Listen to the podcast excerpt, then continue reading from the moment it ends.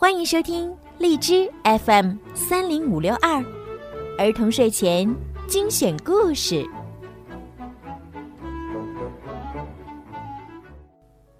亲爱的小朋友们，你们好！又到了听睡前故事的时间啦。没错，我是你们的小鱼姐姐。家住在山区的小朋友们呢，可能有的时候会看到一种非常危险的动物，就是蛇。那如果不小心被蛇咬了，该怎么办呢？今天的故事会告诉你们的。蛇咬了我。阿丁、文文和另外一个伙伴小明又一次偷偷的去山里探险。这一次，他们决定不走已经开辟出来的小路，在杂草中穿行。为此，阿丁特地拿了一根木棍儿。用来探路。这是一次名副其实的探险，大伙儿心里有说不出的紧张和新奇。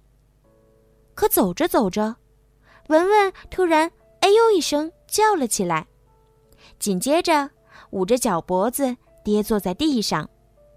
阿丁连忙上前一看，文文的脚脖子上有两个明显的牙印儿，从里面渗出了一些。暗红色的血，周围的皮肤慢慢变黑，不好，文文被蛇咬了。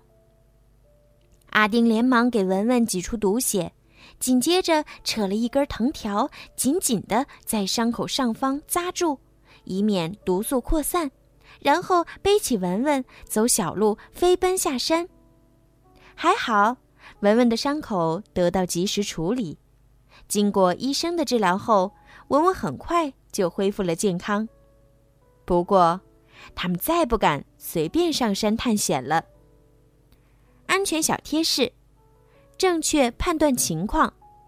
被毒蛇咬伤的部位一般会有两到四个大而深的牙痕，伤处特别疼痛，这可以用来判断咬伤你的是不是毒蛇。不要跑动。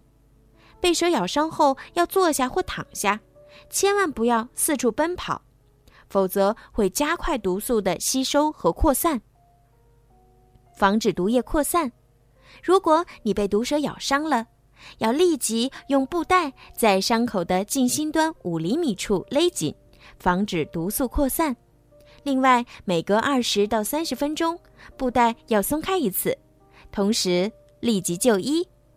当然，小朋友们在没有爸爸妈妈的带领下，还是不要独自去森林里探险了吧。好啦，宝贝们，今天的故事就讲到这儿啦。小鱼姐姐希望啊，小朋友们都可以学会自我保护，不要让爱你们的爸爸妈妈还有家人担心你们哟。好了，宝贝们，晚安。